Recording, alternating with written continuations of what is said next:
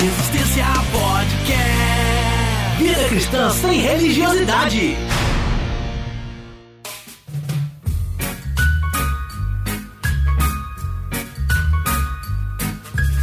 Fala Resistência, episódio de número 43 no ar.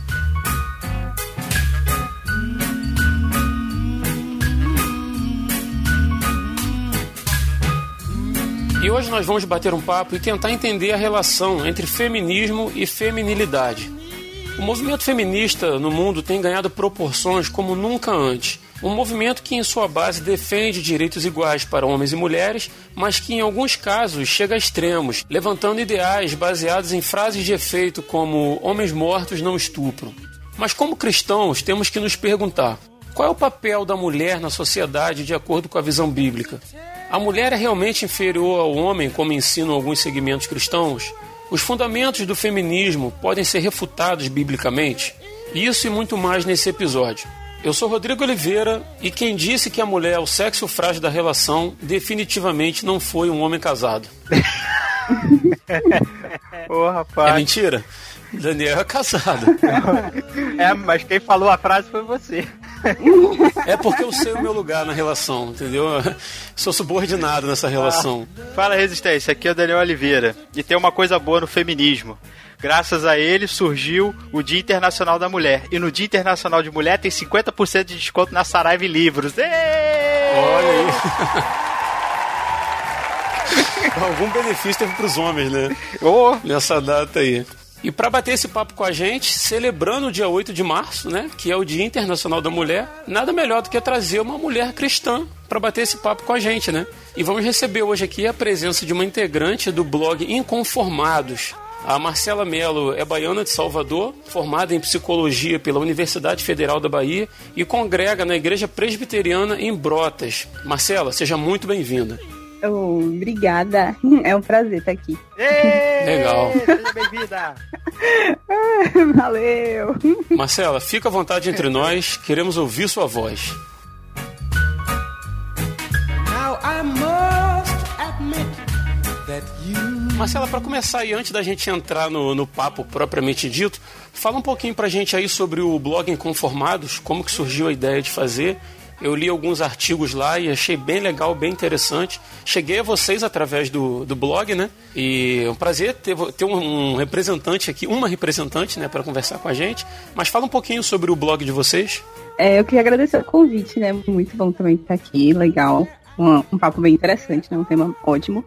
Relevante, bem, pra, bem, bem relevante para as mulheres mesmo, né? Bacana. É, mas o, o blog, ele é meio estranho falar, ele já tem. um- faz cinco anos esse ano Aham. que a gente tem um blog. Então daqui a pouco a gente tá aí comemorando aniversário. E ele surgiu Tem mais tempo que o nosso podcast. É, o mais antigo. É, ele surgiu assim de uma conversa entre a gente, alguns jovens lá da igreja de Brotas mesmo. E a gente tinha alguns amigos no Rio. Aham. E aí a gente decidiu fazer um blog e chamar e juntar essa galera aí que a gente conhecia. Então a gente começou, na verdade, a convidar amigos que a gente conhecia que pensavam como a gente, né? Que tinham a mesma, a mesma cosmovisão, digamos assim. E aí a gente foi convidando, foi chamando e foi criando corpo, criando a ideia. Sim. E aí ele nasceu. Aí, lindinho. Já estão aí há cinco anos no ar. Tem um tempinho já. Vocês têm um feedback legal, assim? Tem um retorno do pessoal que lê, assim, eles escrevem e tal?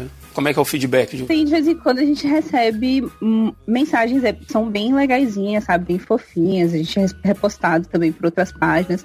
É bem legal. Às vezes a gente até se assusta, porque já chegou gente lá na igreja que chegou por causa do blog, porque conheceu o blog e tal. Então Olha, é bem interessante. que maneiro. Pô, que bom.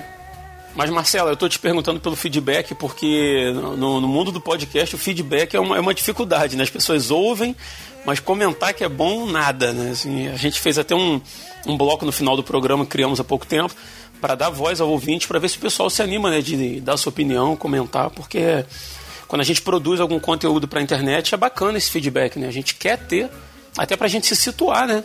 Saber o alcance que está tendo o programa, né? É, é isso, assim, é, o interessante do blog é porque dá para as pessoas comentarem, né? Nos próprios textos, no próprio blog. Uhum. E aí é legal que a gente realmente consegue receber esse feedback mais, mais rápido. Então, de comentário, a gente recebe realmente muito comentário. Principalmente os textos que falam mais sobre meninas tal. São geralmente os textos mais comentados, mais voltados para mulheres. É até interessante ver isso, assim. Apesar de ser um blog geral, né, para jovens, a maioria dos leitores são mulheres mesmo. Uhum. É isso que eu ia Bom. perguntar. E bacana, né? Já tem um, um nicho dentro de um nicho, né? É, é voltado para o público cristão. E mais, dentro disso, né, mais voltado ainda para as mulheres cristãs, né? Uhum. Bem legal. Então fica aí a dica para você que ainda não conhece o blog Inconformados. Fala o endereço do blog aí, Inconformados.blog.br. Vocês têm página no Facebook também? Tem, Facebook e Instagram. Nos dois, se colocar Inconformados Blog, acha a gente. Ah, bem legal então. Então você que não conhece, Instagram, Facebook e site Inconformados.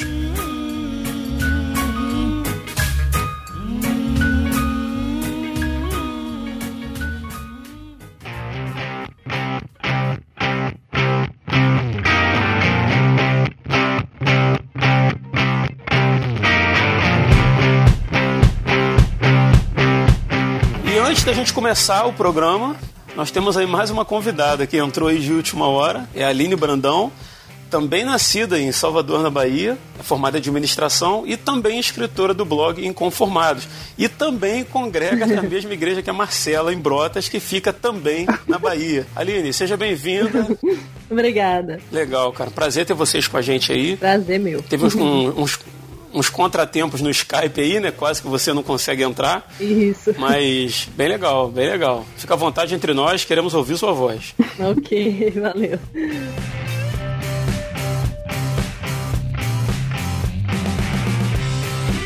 Em se tratando de um episódio que propõe a tratar diretamente sobre o papel das mulheres cristãs na sociedade de hoje, é inevitável que a gente fale um pouquinho sobre o feminismo. Então, Marcela, faz um breve parecer para a gente aí a respeito do, do histórico do feminismo, pode ser? Pode, mas é bem breve mesmo. Porque assim, se a gente for falar só sobre a história do feminismo, já é muito muita conversa, sabe? Já é bastante conteúdo. Uhum. Porque realmente. Tem muitas vertentes também, né? É, aconteceu muita coisa ao longo dos anos. Corriqueiramente a gente divide o feminismo em três ondas, né? Basicamente. Uhum. Então a gente tem uma. A primeira onda que ela é lá no, no século XIX, e aí no início do século XX a gente tem a, a segunda onda, e a terceira onda é o que a gente vive hoje, né? A partir da década de 90 por ali, a gente tem a terceira onda do feminismo. Uhum. Em cada, um desse, cada uma dessas ondas, a gente consegue perceber, digamos que, discussões diferentes acontecendo dentro da sociedade, né? Porque se você for, até porque se você for comparar, né, hoje em dia você tem mulheres muito mais livres do que o que você tinha no século XIX, no século XVIII. Uhum. Então não dá para ser a mesma sim, pauta, sim. né? Não dá para ser a mesma discussão, a mesma reivindicação que elas tinham. Eu acho que a gente inaugura o feminismo com a, a Mary Wollstonecraft, que ela escreve o livro Reivindicações dos Direitos das Mulheres. É um livro até muito interessante que eu acho que toda mulher deveria ler, principalmente aquelas, aquelas que acham que são feministas, né? Ele é um livro que trata basicamente sobre a questão da educação feminina. Mas ela ainda está bem século XVIII, né? Apesar dela ser iluminista, ela ainda fala sobre castidade, sobre modéstia. Então você vê que ainda tem valores bem cristãos, digamos assim, expressos no livro. Coisas relativas à época dela, né? Também. Né? Aham, né? uhum, exato. A gente tem também nos Estados Unidos, a Mary é inglesa, né? A gente tem também nos Estados Unidos as sufragistas, né? Ficou conhecida como sufragistas porque elas estavam, digamos que, majoritariamente lutando sobre, pelo sufrágio, né? Pelo direito ao voto. Uhum. E só que dentro disso elas também lutavam sobre outras coisas. Então acho que é aí que a gente começa a ver um pouco do feminismo. Não eram só lutas sobre direitos civis da mulher, como direito à educação, ensino superior, voto. Existiam outras reivindicações, né? O direito da mulher de, de ser mais livre do marido, né? Porque antes toda a vida, digamos que pública da mulher, ela era ligada ao homem. Então ela não podia abrir empresa, nem receber dinheiro tal. Tudo dela estava ligado, mesmo direitos civis estava ligado ao marido, depois que ela casava. Então hum. tem todas essas lutas que essas primeiras feministas tinham para que a mulher garantisse direitos civis, né? Cívicos. Mas junto a isso, elas também lutaram por mudanças dentro da igreja. Então, as próprias sufragistas, no mesmo documento que elas falam sobre a educação e o, o direito ao voto, elas falam que as mulheres deveriam ter maior participação na liderança da igreja. Então, elas ah. já, já começam a mostrar um pouquinho que o feminismo não é só isso, né? Não é só uma questão de direitos civis ou de maior reconhecimento social. Então, assim, eu, eu acredito que o feminismo ele surgiu por reivindicações justas. Então, a, a mulher realmente ela sofria civicamente, digamos assim, entendeu? Legalmente, socialmente, muita restrição. Só que eu acho que as propostas feministas não eram todas boas, não eram todas positivas, né? E ao longo dos anos, a partir da segunda e terceira onda feminista, a gente já vê uma piora. Então, vê também toda a questão do, do liberalismo sexual, tal, que está envolvida aí também nas reivindicações feministas, a luta do aborto. Então, tudo isso vai surgindo a partir da segunda onda do feminismo, mas mesmo na segunda onda, elas ainda eram contra aborto, uhum. contra várias coisas. Mas acho uhum. que a uhum. brechinha foi surgindo desde a primeira onda, sabe? Desde a primeira insatisfação, digamos assim. Você falar, Dani? É, ela falou levemente sobre a, o movimento dentro das igrejas, né? Do, do, a influência do feminismo criando né, o feminismo cristão e, e, elas, através do movimento feminista cristão, elas vão começar a questionar né, a interpretação bíblica que as igrejas têm, que elas vão considerar que é uma interpretação machista, que é uma interpretação influenciada pelo patriarcado, né, que, que elas vão tentar bater de frente, vão considerar que as interpretações históricas não são não são favoráveis, não, não são verdadeiras, porque elas estão sendo influenciadas pelo machismo. E elas vão começar a questionar e vão começar a ter uma própria interpretação bíblica à luz dos olhos da mulher, né? À luz dos olhos do feminismo, ou à luz dos olhos da ideologia delas. E aí vão surgindo interpretações dos textos e também vão surgindo opiniões referentes a, a personagens bíblicos ou opiniões de do apóstolo Paulo, né, que provavelmente é a principal vítima dos ataques aí do movimento feminista. Uhum. Em 1961, né, houve o, o Conselho Mundial das Igrejas, ele acaba aderindo a, aos pleitos né, do movimento feminista e o principal projeto né, dessa, dessa de aderir ou de dar voz ou de tentar discutir a situação é a ordenação pastoral, né, feminina, que é o, talvez o principal objetivo. E hoje é um grande embate, um grande foco também nas igrejas, na, na, na nossa igreja, a gente que é da igreja presbiteriana, até hoje se discute muito sobre esse assunto, mas é desde lá dos anos 60 que esse assunto tem sido é, trazido ao tema, né? É talvez o objetivo central e talvez seja o, o ápice, né? Quando elas conseguirem alcançar isso, elas conseguiram tudo. Nas igrejas históricas tradicionais, né? O, Aline, é, quando a gente começa a analisar assim, superficialmente essa questão do feminismo que a gente está tratando, a gente vê que ele surgiu no momento em, em, que havia uma demanda justa, né? se brigava por uma demanda justa, inclusive questão do voto, questão da mulher trabalhar, de ter o direito de ter algumas coisas, e é bem interessante. Como a Marcela estava falando, nós vemos hoje a terceira onda do feminismo, e, e há um certo embate ali entre as cristãs e, e, e o feminismo. Assim, estou falando é, mais propriamente da, das mulheres. É, você ainda consegue ver valor na, na de, em alguma forma na luta de hoje? Você consegue enxergar um pouco daquilo que havia antes na luta de hoje? Como é que você vê a questão do feminismo e você hoje? Olha, na verdade, assim, o feminismo ele é muito mais uma luta política, né? É, ele é um braço do, do esquerdismo e eu acho que hoje ele realmente não dá muito pra muita coisa. Porque ele veio trazendo uma, umas discussões assim, é, mais relacionadas ao, ao aborto, a, a, liberalismo sexual. E tudo que no, no começo era proposto, sabe?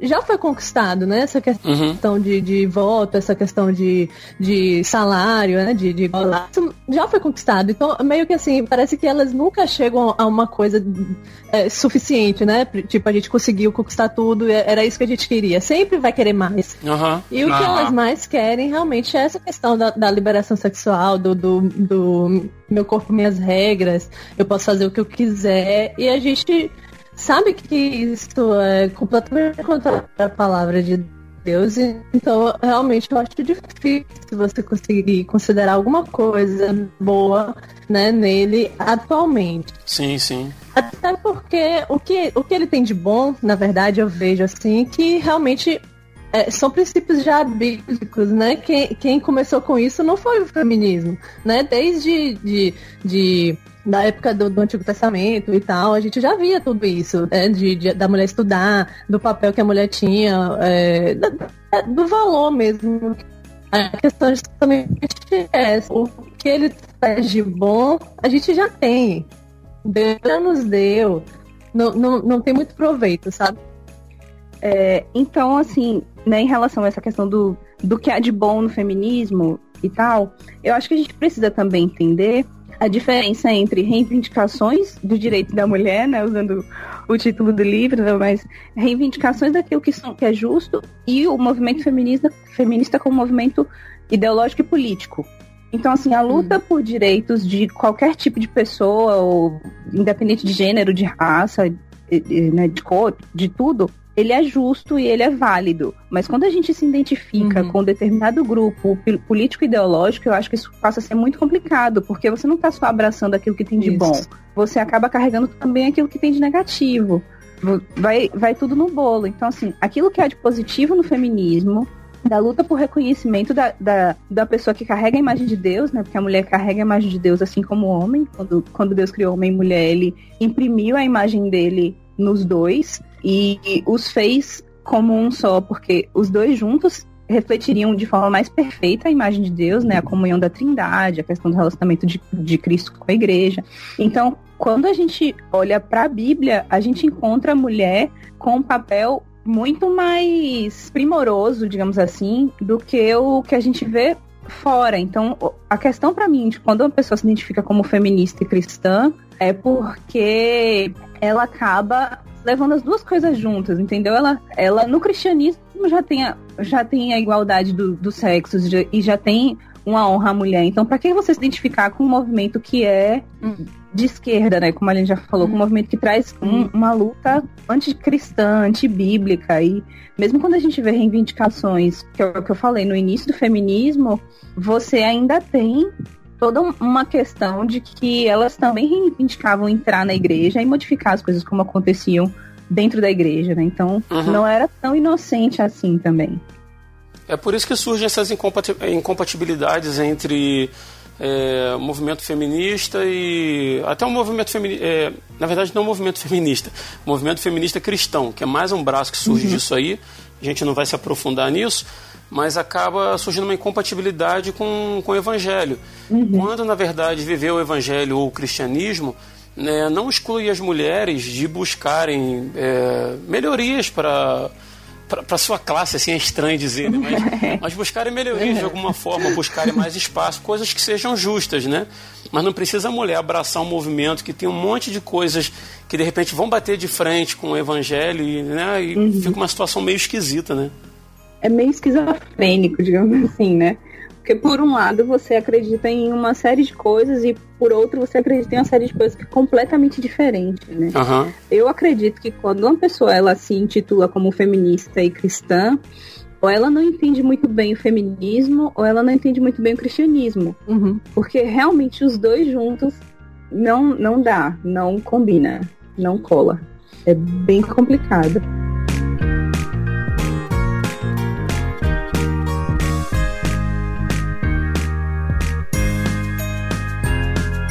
Nesse segundo ponto que a gente tinha é, marcado na nossa pauta aqui, a gente ia conversar um pouquinho sobre se a igualdade entre os sexos fere algum princípio bíblico. Uhum. Né? E a gente meio que acabou falando sobre isso quando a gente fala do movimento feminista e tal, e daí das, é, dos avanços que o movimento feminista conseguiu no seu início, né? a questão do direito ao voto, brigar por razões justas, e a gente falou sobre isso. É, mas por outro lado, eu vejo que, pelo menos a Marcela, com quem eu conversei antes, ela sempre ressaltava a questão da feminilidade em contrapartida ao feminismo. Então, Marcela, puxa aí o fio da meada, como que uma mulher cristã ela pode exercer a sua feminilidade? Eu confesso que é um termo que a gente não, eu, eu pelo menos não ouvi muito dentro da igreja. É, passei por igrejas assim que, embora uma igreja presbiteriana, onde as mulheres não, não, não fazem parte do, do, do, pastoreado como oficiais da igreja e tal, por causa da, das razões doutrinárias da própria igreja, mas no, no restante assim participam junto com todos nós assim de forma muito muito aberta, né? Não tem uma coisa de relegar a mulher a mulher a um segundo plano. Uhum. Mas fala um pouco para a gente a respeito da questão da feminilidade. Você levantou isso aí numa conversa comigo, eu queria que você falasse um pouquinho a respeito.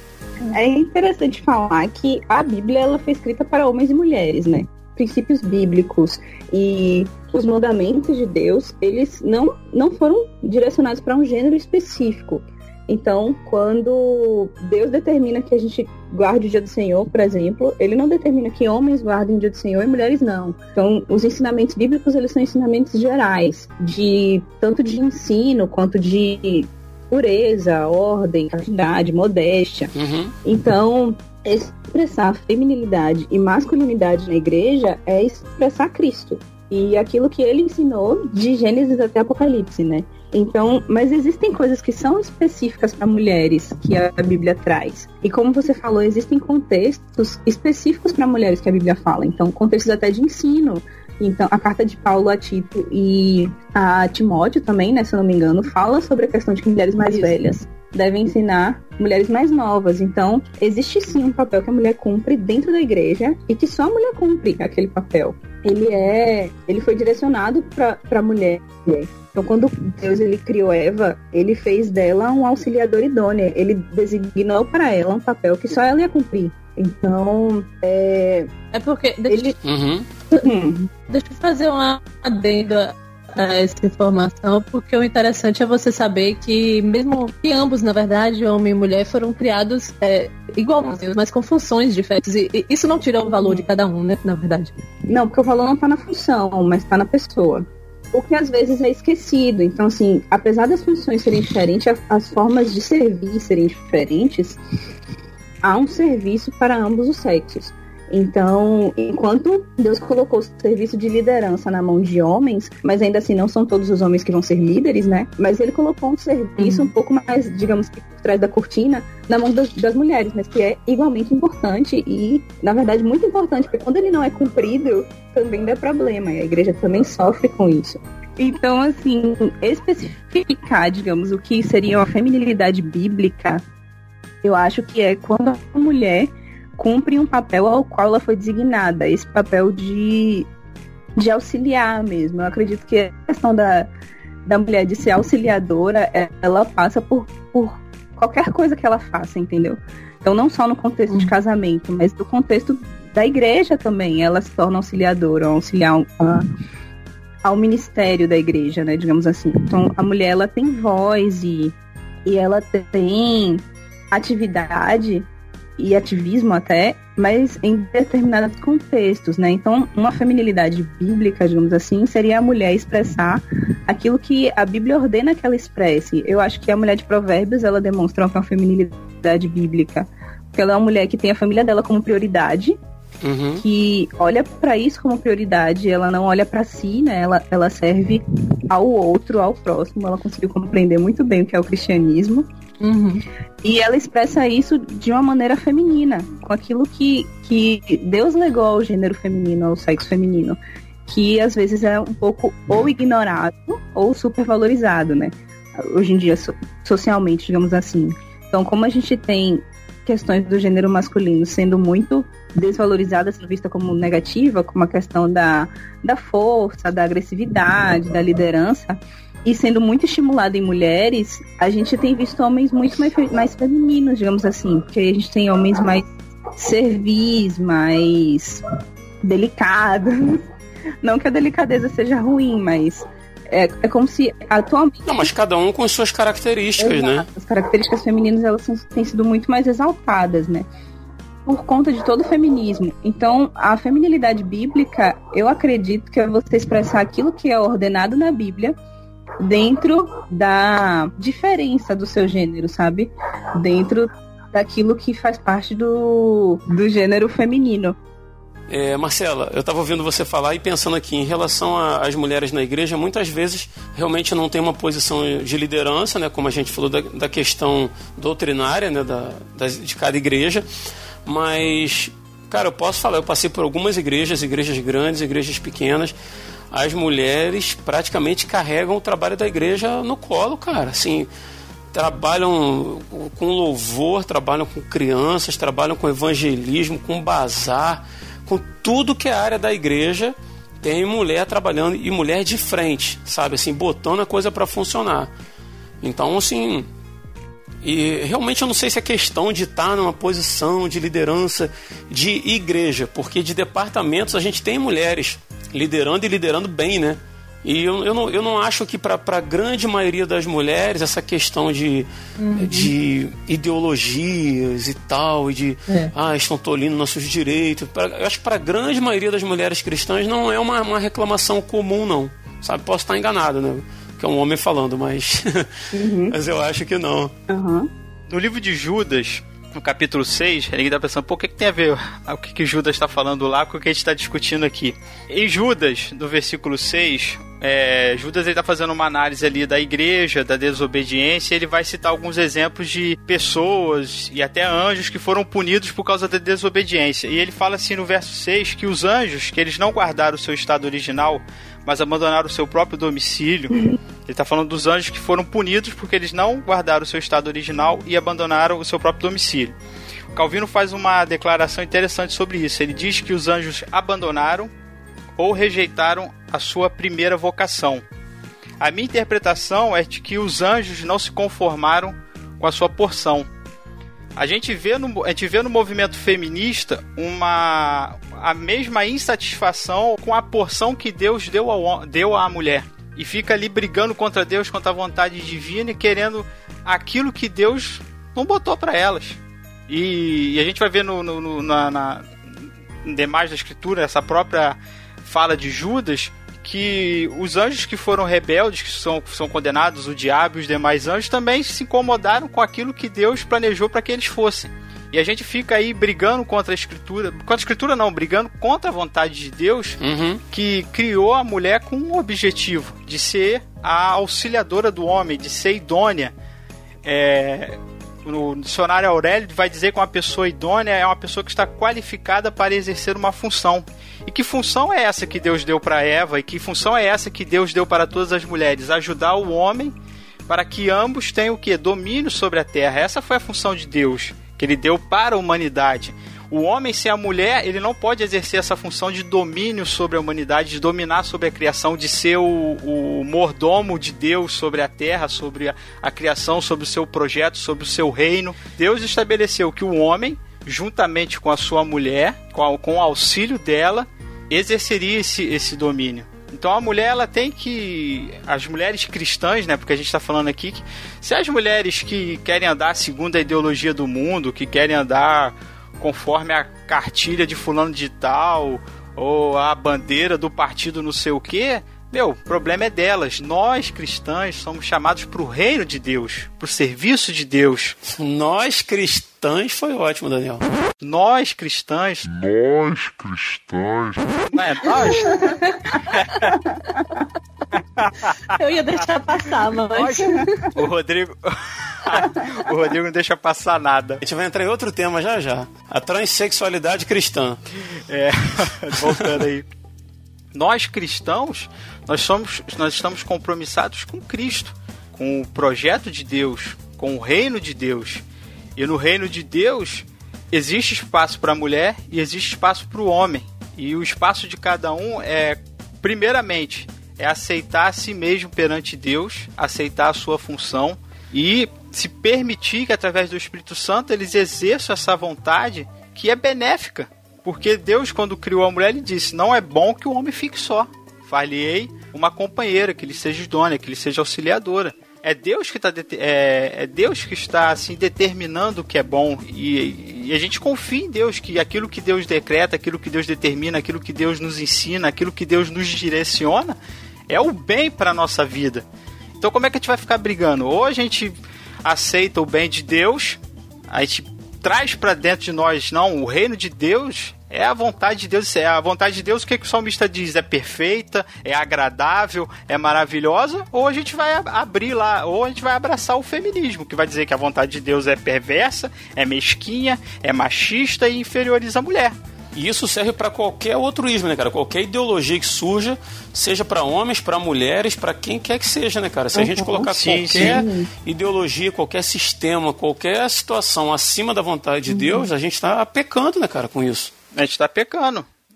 Aí mais uma vez eu volto, a gente está aqui igual os anjos querendo se rebelar porque não se satisfaz com aquilo que Deus determinou que fosse. Uhum. E aí, como é que a gente vive o cristianismo brigando com o Criador? Né? Exatamente. Verdade. Eu acho que, na verdade, a raiz do problema é realmente uma questão de insatisfação. E de insatisfação com Deus. É, é do, do pecado original, né, na verdade. É, exato. É porque, assim, quando as, a, as feministas se rebelaram, elas se rebelaram com, contra todo o sexo masculino. Então, o homem, ele era ruim, perverso, é, dominante, dominador, tal. Então, elas se voltaram contra o patriarcado e contra qualquer coisa que, que carregasse masculinidade, né? Então isso fez até com que elas distorcessem a, a, visão bíblica das coisas e a própria Bíblia. Então surgiram Bíblias feministas. A é, partir é possível. Disso, né? É, Bíblias que onde Deus não era pai, onde Cristo não era Sim. homem. Então, onde toda a noção masculina da Bíblia tinha sido removida. Na minha opinião, tinha sido removida toda a Bíblia, né? Porque Exato. acaba matando toda a teologia bíblica. Olha, depois que fizeram a Bíblia do Thales Roberto, eu não surpreendo com mais nada. é. Então, é, é, é, bem isso, assim. E se a gente for reparar, essa foi a insatisfação de Eva também. Então, quando a serpente vai tentar Eva, ela, ela gera uma pequena dúvida e uma pequena distorção na verdade, mas que arruinou toda a humanidade. Então, eu acho que o feminismo na primeira onda, ele gerou uma pequena dúvida e uma pequena insatisfação que veio com essa tsunami que a gente tem hoje em dia de de uma sociedade que eu acredito que é até excessivamente sensual, também por conta do uhum. feminismo, entendeu? E a mulher acaba, acabou se degradando no meio do processo também. Então, hoje em dia, a gente vê uma mulher muito mais vulgar, é muito mais uhum. vulgarizada. Eu acho que na luta por valorização, a mulher acabou sendo muito mais desvalorizada do que. Desvalorizada, é. Verdade. Porque, de fato, olhada com, com o olhar que ela possuía antes. E eu não sei, eu acho que o feminismo mentiu. Eu acho não, o feminismo mentiu muito pra gente também. De dizer que as mulheres no Antigo Testamento eram oprimidas. Mas não é bem assim. Uhum. Elas, elas participavam da economia doméstica, elas eram mulheres alfabetizadas, elas eram mulheres instruídas e que instruíam. Então, todo Israel era instruído por mulheres, porque as mulheres que, que, que, cuidavam da educação dos seus filhos. Então, todos os homens e líderes israelitas, eles foram ensinados primeiro por mulheres. E elas precisavam ser muito bem instruídas para poder instruir bons líderes em todos os sentidos. Bacana isso, né? É, e a gente meio que ignora isso, porque a gente acredita simplesmente que as mulheres foram somente oprimidas. E, e quando surgiu a primeira feminista, uma luz que iluminou no mundo e, e, e as coisas começaram e a, Deus, a E a Deus mil anos de, de história no, do Antigo Testamento antes de Cristo e, e, e, até depois, né, até surgir primeiro o feminismo, elas simplesmente apagam essa história né, de uma sociedade que vinha funcionando daquela forma. Claro que assim, até o próprio judaísmo, ele acaba por conta do pecado do homem, na verdade, do homem, do ser é. humano, não do uhum. indivíduo. É. é, o próprio judaísmo acabou distorcendo também o papel das mulheres. Então as mulheres elas não, não entravam nas sinagogas, né? elas, elas iam até um pedaço. E, e, Cristo, quando veio, ele foi quebrando essas leis que não foram instruídas por Deus, que não foram dadas por Deus, que tinham sido criadas pela tradição da religião e não tinham sido otorgadas, né, digamos assim. Isso mesmo. Então Cristo foi quebrando com tudo isso que ele viu que era ruim, que era negativo. Então quando ele fala com mulheres, quando ele ensina mulheres e quando ele, quando a Bíblia é, fala de mulheres que tocaram a Cristo e que evangelizaram, né, a mulher samaritana, Cristo conversa com ela e depois ela entra na cidade e ela prega o evangelho, digamos assim, né? Então ela evangeliza aquelas pessoas, ela diz que encontrou o Messias e muitos creram por causa do testemunho dela. Então, quando o Novo Testamento faz isso, ele primeiro quebra o, o pecado que foi que a, que a tradição judaica trouxe, que a má tradição judaica trouxe, mas ele retifica aquilo que foi feito no Antigo Testamento, de, de que as mulheres tinham vez sim, tinham voz sim. Então as coisas não eram tão tão ruins como a gente vê, digamos assim, entendeu? Tão perversas como a gente imagina. Senão a história não É teria porque Parece que é necessário colocar a culpa em alguém, né? Do, do, do porquê a mulher é oprimida. Então a mulher é oprimida por causa do patriarcado é, cristão. Mas é, qualquer opressão que, que surgiu é, a partir desse momento do que você mesma falou da- do, do judaísmo, que acabou surgindo um pouco de opressão de fato, ele não surge porque Deus estabeleceu que fosse assim. Ele surge por causa do pecado, né? E como você falou, Jesus volta pra trazer de novo, ó, não é bem assim, e, e colocar as coisas nos seus eixos, né? Uhum.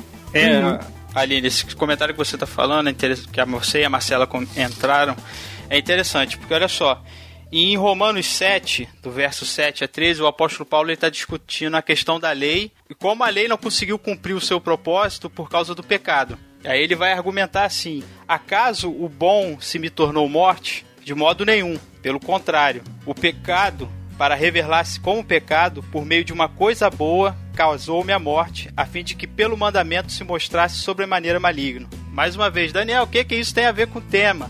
A gente fala aqui muito do. A gente está falando, a gente tá falando do patriarcado, da, da, da- do mandato cultural que Deus deu para o homem e para a mulher, do, da submissão feminina, da autoridade masculina.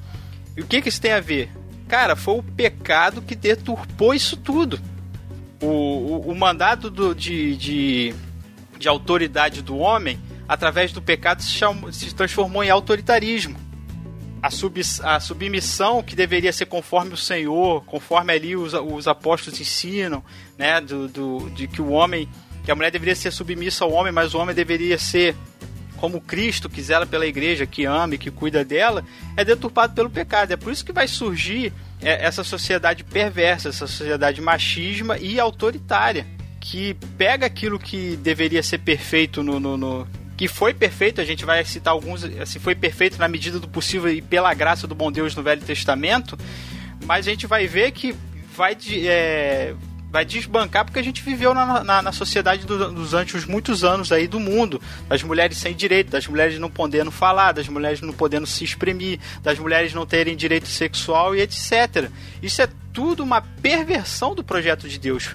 Porque se a gente falar, ah, o Velho Testamento é, é machista. Não, o Velho Testamento não é machista. Pessoas que cederam ao pecado e permitiram as suas mentes seguir pela sua própria deturpação ou pela sua própria interpretação do mundo, que transformaram o casamento e a submissão feminina e, e a autoridade masculina no- na perversão. Porque a gente vai ver lá, vamos lá, citar aí Sara. Sara, esposa de Abraão. Você vai ver que duas vezes na Bíblia Sara toma decisões e Abraão acata a decisão dela. E em uma dessas decisões, quando ela a questão de Agar e de Ismael, Aqui em casa é assim todo dia. eu só acato, eu só acato. só acata. Quando Sara ela percebe que que Ismael não vai ser o herdeiro e ali talvez ela tenha até um deslumbre, é, ela deslumbre não, ela tem um, um, um momento racional e até espiritual de ela ter entendido de que Isaac era o filho da promessa. Ela vai lutar pela, pela herança e vai andar de acordo com a vontade de Deus e vai mandar que e vai orientar Abraão que ele despeça Agar e Ismael. E Deus vai retificar a, a atitude de Sara. Olha, ouve o que a tua mulher está falando. Então, aonde, aonde as pessoas encontram base para dizer que a mulher não tem voz quando eu abro a minha Bíblia e vejo uma Sara tendo um posicionamento e o próprio Deus, ah, Deus é machista, Deus que instaurou o machismo dizendo que ah, é, é, pô, é o próprio Deus dizendo, Abraão, ouve a voz da tua esposa, porque ela tá certa.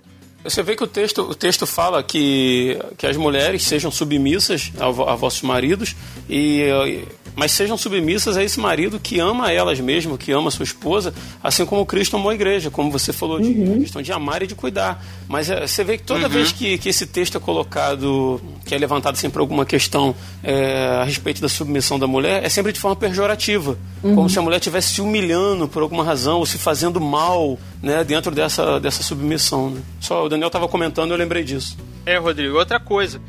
Aí falar, ah, normalmente, até no meio cristão, ah, o Velho Testamento é machista, o Novo Testamento é liberal. Pô, calma aí. nem tanto, né? Nem 8 e nem 80, né? Nem 8, nem E a 80. gente tira Paulo também da Bíblia, né? Não, eu não vou nem falar nem de Paulo, porque é o apóstolo Pedro que vai apontar Sara como um exemplo. E ele está apontando Sara como um exemplo para que igreja? Para a igreja da graça, para a igreja do Novo Testamento, para a igreja da Nova Aliança. E ele aponta Sara como um exemplo, aponta o casamento de Abraão e Sara como um exemplo universal para a igreja foi, ó, gente, deu certo lá, vai dar certo aqui, porque o não tem nada diferente daquela, o que Deus planejou para que fosse o casamento não tem nada diferente do, do casamento de Sara e Abraão pro que Deus quer pro casamento de vocês hoje. Uhum. Sejam como Abraão, maridos, e sejam como Sara, mulheres. Essa é a orientação de Pedro. Ah, acho que foi a Aline que comentou sobre a importância das mulheres no, no, no Velho Testamento, que é bom a gente enfatizar isso, porque é, é o Velho Testamento que que é, é principalmente taxado como machista, o Velho Testamento, é, se a gente vê lá abrir em Provérbios, Davi, quando ele está orientando, é, orientando Salomão, e Salomão vai escrever lá os seus provérbios, ele diz: Filho meu, recebe a instrução dos seus pais. A instrução do teu pai é a instrução da tua mãe. Quer dizer, a mãe de Salomão era tão importante, a instrução.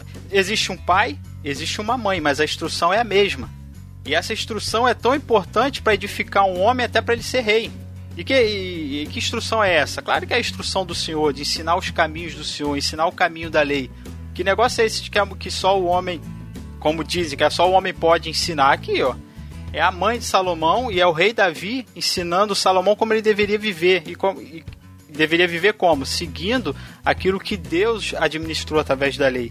Uma das reivindicações do movimento feminista, que aí a gente aprova e aplaude, né, era a questão da educação da mulher né? Que a mulher tinha que ter direito à educação para ser sábia, adquirir conhecimento, poder estudar, fazer segundo grau, poder fazer faculdade, etc. A gente vê, olhando para o Velho Testamento, cara, que a mãe de Salomão ela teria que ter esse tipo de conhecimento para instruir um cara que seria rei. Ela não poderia ser um, uma qualquer, assim, uma, uma uma pessoa iletrada, ou uma pessoa não estudada, uma pessoa não preparada.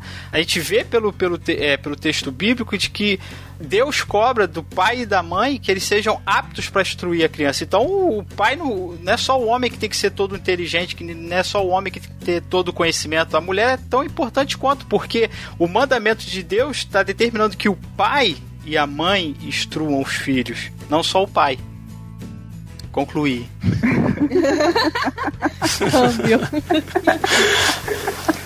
Alguém quer acrescentar alguma coisa?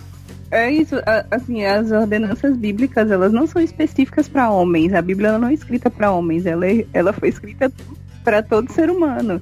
Então, quando Deus fala que a gente tem a obrigação de ensinar os nossos filhos, ele não fala só de homens, mas ele fala de mulheres.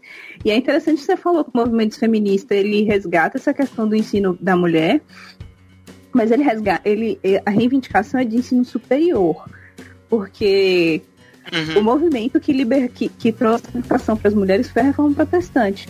A reforma protestante Isso. ela alfabetizou o mundo. Uhum. Então todas uhum. as pessoas elas deveriam ser alfabetizadas porque todas elas precisavam ler a Bíblia e conhecer a Bíblia. Então a reforma protestante resgatou a mulher nisso e, e trouxe educação feminina.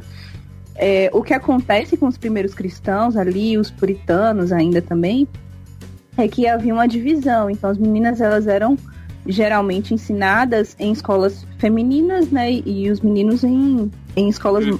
masculinas. Ou é, as meninas eram ensinadas em casa por tutores e tal.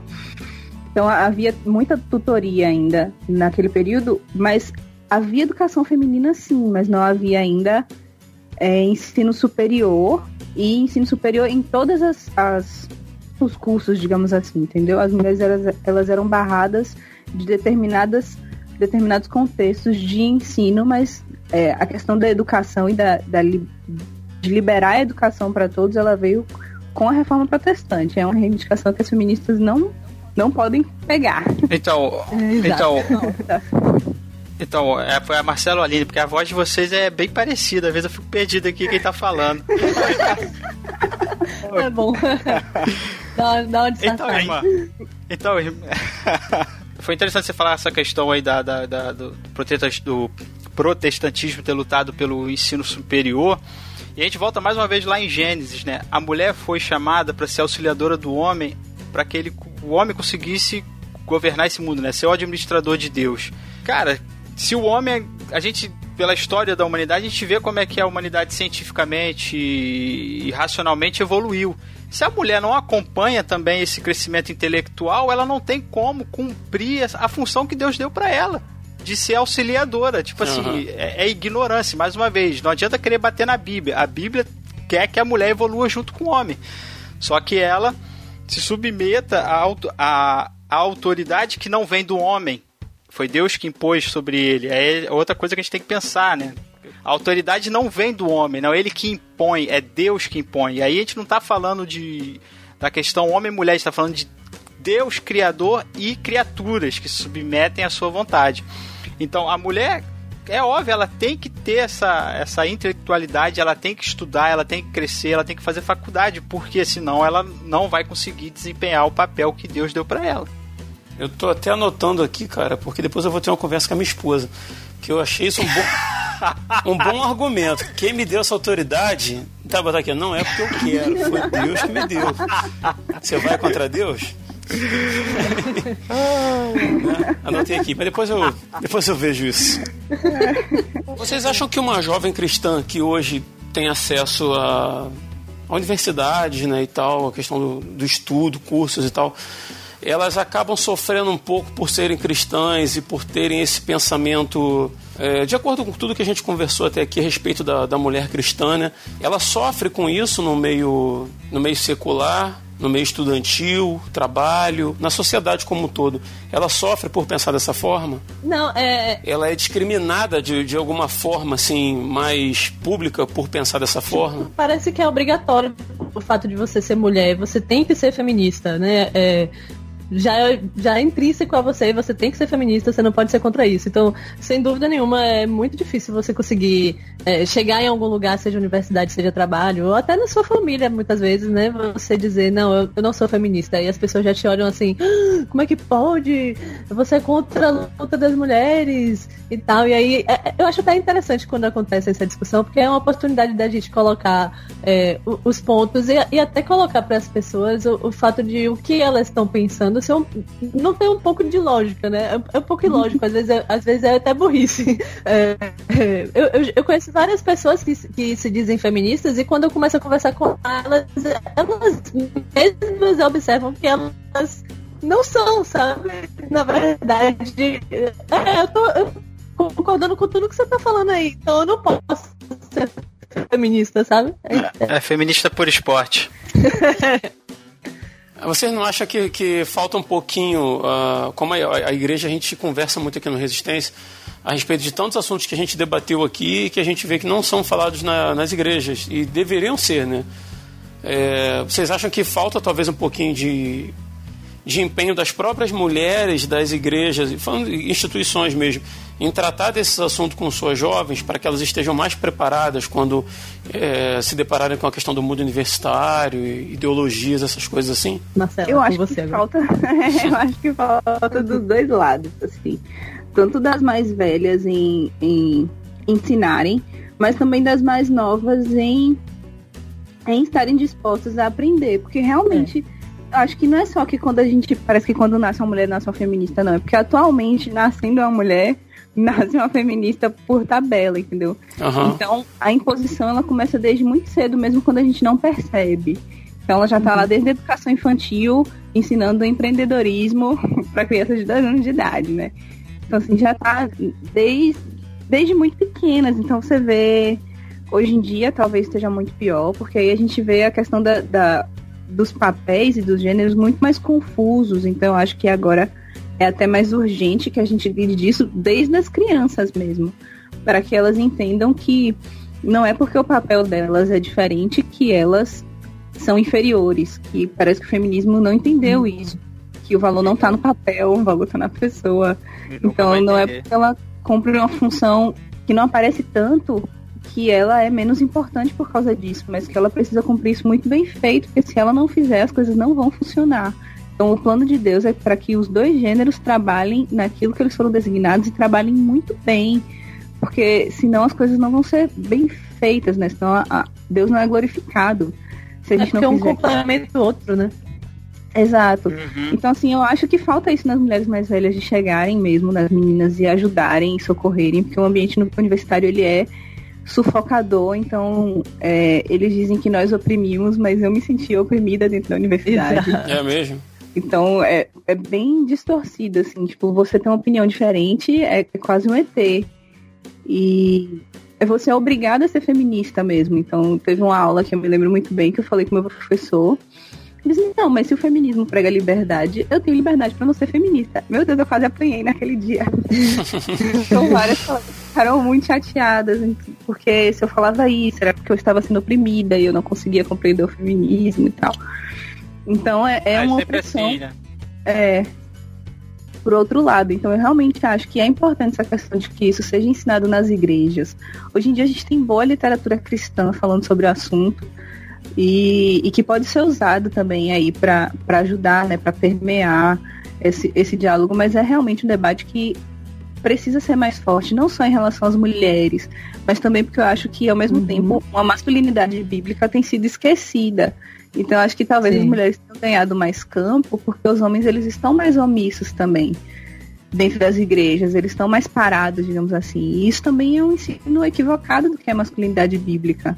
Talvez até uma, talvez não, mas uma questão de que a igreja está ficando mais secular, né? Está secularizando. Então está tendo mulheres feministas dentro da igreja e, como a gente recebeu um comentário muito recentemente, homens dentro da igreja também. É o que era chamado de banana, né? Um, é, uns anos atrás, né?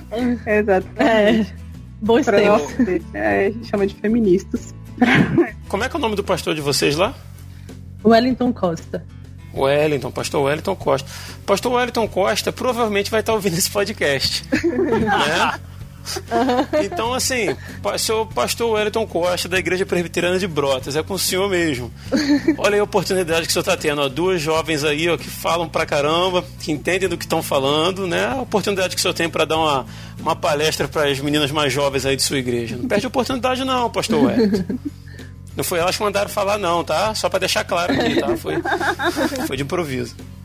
Não, aqui a gente, a gente até discute bastante aqui sobre o, o feminismo e tal, é, mas realmente de uma forma geral, a gente, a gente observa justamente por causa do blog, né, quando a gente posta algum texto relacionado uhum. ao feminismo, o, o papel né, da mulher ou do homem, é que a gente meio que se assusta um pouco com o fato de, de meninas cristãs, né? É, não terem esse conhecimento, não estarem tendo acesso a isso, e quando elas veem isso no blog, a gente recebe uns, uns comentários assim que a gente fica, nossa, é, que está acontecendo no meio cristão, né? A gente está tendo que falar contra o feminismo dentro das igrejas, né? Não, não só para fora, mas dentro mesmo, do tanto que ele tem invadido é, o nosso meio, né? Aline, você falou do, da questão do blog do Inconformados, quando vocês tratam de assuntos já do, a respeito do feminismo. Eu vou até levar para um outro lado, quando vocês tratam é, de assuntos relativos à feminilidade da mulher, por exemplo. Eu tô com o site de vocês aberto aqui. Sim. Que não tem nada a ver com feminismo isso aqui. Quando você se sente como a última garota solteira, ou então aqui Deus ainda revela com quem devemos nos casar, ou seja, são assuntos pertinentes a jovens cristãs, mas isso, isso escandaliza ao, ao outro lado, a quem pensa diferente, né, a quem não aceita essas, essas verdades né, que, nós, que nós cremos. Sim. Então não é nem questão de você atacar o feminismo num post do blog. Porque quando a gente discorda, a gente está atacando de certa forma.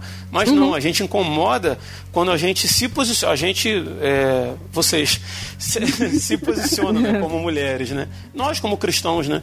De uma forma mais ampla. É, então, é, na verdade, sobre qualquer assunto, né? A gente incomoda qualquer assunto que seja contrário, né? A gente já postou sobre relacionamento, é, ou até temos textos também sobre o papel do homem e tal, porque o blog é para jovens, né? Homens e mulheres. Uhum, uhum. Apesar de que, de fato, acaba tendo um pouco mais de, de texto sobre feminismo, sobre o papel da mulher.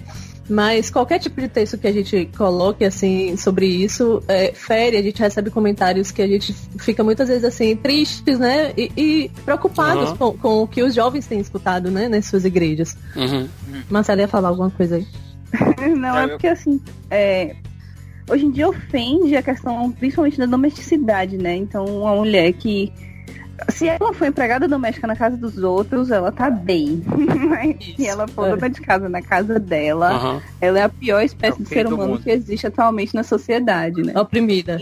É, então, quando a gente fala um pouco até sobre isso, né? Porque há um papel da mulher que ele é que ele é doméstico mesmo. Talvez seja até o papel mais prioritário, digamos assim, da mulher. Mas quando a gente fala de, de um papel doméstico, a gente não tá falando só de varrer o chão, passar pano, mas de que ela cuida de tudo que está dentro da casa dela, das pessoas que estão dentro da casa dela, das pessoas que ela recebe dentro da casa dela. O que pode ser impactante até socialmente, né? Então, quando você convida alguém para passar um final de semana na sua casa, digamos assim, uma pessoa que não é cristã, a forma como a mulher se posiciona dentro de casa, dentro do lar, ela, ela demonstra um aspecto de Deus na ordem, na criatividade, na delicadeza, no amor, no amparo, na hospitalidade. E, e são aspectos maravilhosos de Deus que do- os quais a gente se alegra muito, mas quando a mulher cumpre isso dentro de casa, ela é oprimida, ela é ruim, ela é burra, ela é besta. Então, assim, não é porque é uma incapacidade na mulher e por isso ela precisa ser colocada dentro de casa, escondida, guardada às sete, sete chaves, não. Mas é porque existe um- uma questão da família que ela é sustentada pela mulher, digamos assim, entendeu? Então, a, a domesticidade no sentido de que a família ela é cuidada pela mulher em, um determinado aspecto. E se ela não fizer, Aham. as coisas não vão funcionar. E eu acho que a sociedade que a gente tem hoje é uma sociedade com famílias sem mulheres. Então você vê que tá um caos, É verdade. tá louca. Você ia falar, Dani? Ah, só voltando no que elas falaram ali sobre a questão de na igreja falar um pouco sobre feminismo, abrir, e elas falaram também da, da- da- do homem não aprendendo a cumprir o seu papel. Cara, isso pra mim é reflexo da, da falta de investimento que nós estamos fazendo de conhecimento bíblico, de conhecimento da palavra de Deus, de conhecimento de propósito de vida, de evangelho. Evangelho não é só Jesus morreu na cruz e salvou meus pecados. Evangelho é mudança de mente, é isso que Paulo fala, metanoia. É, é o reino de Deus, os propósitos de Deus, os desígnios de Deus, os projetos de Deus para tudo. Para vida de casado, para vida de trabalho, para vida em sociedade, para vida de servo, para tudo. Deus nos prepara para a vida, ele não só nos prepara para ir para o céu. Deus nos prepara para viver. É, a- eu sinto que a igreja falha. Assim, aí eu falo de modo geral, não tô querendo apontar quem, quem. Mas falha, a gente não estuda, cara, a, a, a, palavra de Deus como algo objetivo. Parece como se fosse algo metafórico, utopia. né? O, eva, o evangelho. Uhum, verdade. Isso, o evangelho nos prepara para a vida. Nos prepara para o dia a dia, para tomar atitudes, para tomar decisões, para ter posicionamento, para ter opinião, para viver. A Marcela e a Aline estão falando aí sobre o, o testemunho da mulher, as atitudes dela, o comportamento que ela tem em casa, na sociedade, o que for. O apóstolo Paulo ele vai chegar ao ponto de dizer que a mulher, talvez, através do seu testemunho, das suas atitudes, ela possa ganhar o seu, amigo, o seu marido para Cristo causa do posicionamento dela, não porque ela pregou, sentou, sentou com ele e começou a falar do evangelho, não, porque ela, na vida, nas atitudes, o evangelho exala dela. Ela exala o caráter de Cristo, a, a, a- a mansidão de Cristo, o pensamento de Cristo, o amor de Cristo. É muito fácil falar, né? É o que o Tiago fala. O que adianta vocês falarem do amor de Deus, que ama o próximo, se vocês não têm essas atitudes? Onde é que está o amor, né? Nisso tudo. Então você vai ver que, que, que o evangelho nos prepara para a vida. E quando a gente na igreja não investe num real conhecimento, num real estudo do evangelho de, de Deus aplicado para a vida, a gente não sabe viver. O homem não sabe ser homem, a mulher não sabe ser mulher, o jovem não sabe o que, que, que, que Deus quer para a juventude dele e, e vamos se tornando imaturos.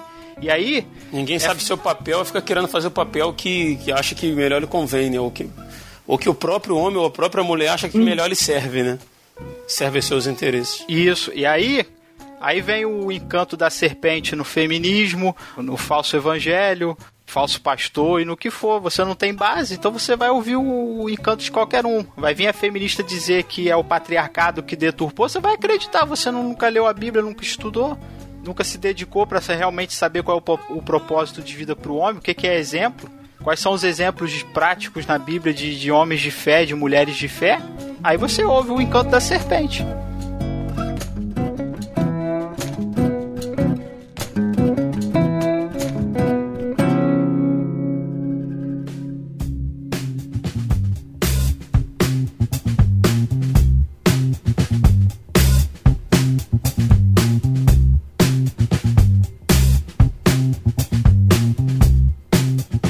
Nesse bloco eu vou fazer duas perguntas, uma para o Daniel, que é o nosso teólogo de plantão, nosso Nil Calvino. Sai fora.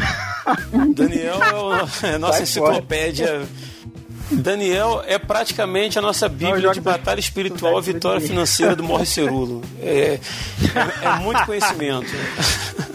Não, brincadeira. Ah, Não, brincadeira. Podia usar uma referência melhor, né, Daniel? Podia ter usado um. Podia ter usado o Mike Murdock, né? Algum autor desse, algum Ah. autor desse naipe. Não, mas brincadeira. Daniel, historicamente, cara, só para ficar claro aí pro, pro ouvinte, a gente citou a questão de mulheres não assumirem cargos de liderança em igrejas históricas. Nós somos de, de uma igreja histórica e a gente acaba trazendo muito presbiteriano para esse programa. E eu até queria fazer um disclaimer aqui: eu não pergunto a denominação das pessoas quando eu convido, não. Eu fico sabendo depois. Por acaso, é, te- é, vai aparecendo presbiteriano nesse programa aí, né, cara? Então, mas não, não é intencional.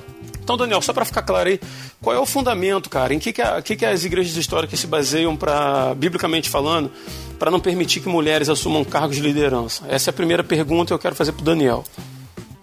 Então, Rodrigo, não é tão difícil a gente responder porque as igrejas históricas é, zelam para uma liderança masculina da igreja. A gente está falando aqui desde o começo do programa de que no livro de Gênesis fica bem claro que Deus determinou que o homem exerceria a função de cabeça, que o homem deter- é, exerceria a função de liderança. Jesus, no famoso Sermão do Monte, está lá em Mateus 5, no verso 17 ele diz: Não penseis que vim revogar a lei ou os profetas. Não vim para revogar, vim para cumprir. Ora, Jesus, ele é o, ele é o coautor da lei, junto com o Pai, junto com o Espírito Santo, eles que decidiram como o mundo seria, como a vida existiria e como seria o a sociedade, né? E eles que determinaram que o homem exerceria essa função de líder. A Aham. gente pode ver que no Velho Testamento, quando Deus entregou a lei para Moisés, ele ordenou que Moisés separasse Arão e seus filhos e consagrasse eles para o serviço do sacerdócio. E o sacerdócio é, é extremamente importante em Israel, por quê? Porque foi a primeira aproximação, uma, uma aproximação mais profunda do povo de Israel com Deus. Através da lei receberam os princípios e aí ficou mais claro né, o caráter de Deus, a santidade de Deus e a pecaminosidade do homem. Mas Deus, mantendo o seu princípio básico de que o homem seria líder, ele escolheu homens para fazer essa aproximação de todo o povo. E Jesus, no, no- no Novo Testamento, como fundador da nova aliança, e a nova aliança ela vai manter os princípios da lei, mas vai tirar as sombras e os simbolismos, ela também vai manter a liderança masculina, porque esse é um princípio fundamental que Deus colocou desde o Gênesis. Então, quando Jesus funda a igreja, o que, que ele faz? Ele chama 12 homens preparados por ele para serem o quê? Para exercerem a liderança da nova aliança, né? Exercerem a liderança da igreja do Novo Testamento Uhum. da igreja verdadeira, da igreja da graça, que é a realidade da sombra do que foi a geração da lei. E esses 12 homens, seguindo esse princípio de que Deus chamou o homem para ser líder, eles vão preparar outros homens para serem os líderes das igrejas. Os apóstolos preparam quem? Os pastores. Mas isso tudo sob a direção do Espírito Santo Uhum. texto de, de Coríntios, onde Paulo fala, são todos pastores, são todos mestres, todos falam em línguas? Não. É um grupo determinado de homens vocacionados pelo próprio Espírito Santo que vão exercer a função de autoridade, de autoridade pastoral. Então é daí que as igrejas históricas se fundamentam, porque elas entendem biblicamente de que a função de autoridade e de líder eclesiástico está ligado com essa vocação inata do homem para a liderança que Deus determinou desde o livro de Gênesis. Beleza, cara. E agora, dando sequência a essa primeira pergunta que eu fiz, vou fazer uma pergunta para Marcela e para a Aline. Ela acaba sendo meio retórica, mas eu acho importante ah, a gente dar seguimento para esse lado. A pergunta é: é preciso realmente ter um cargo ou ter púlpito para fazer a obra de Deus? Vai lá, Tom. Tava esperando você.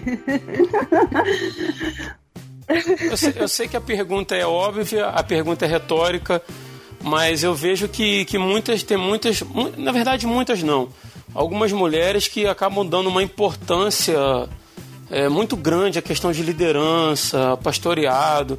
Vou dar um exemplo aqui, na, eu fui membro de uma igreja presbiteriana onde tinha uma senhora é, que ela vivia reclamando que a igreja presbiteriana é machista, que a igreja e falava isso assim no banco lá durante o culto, assim, porque era uma igreja que uma igreja pequena, né?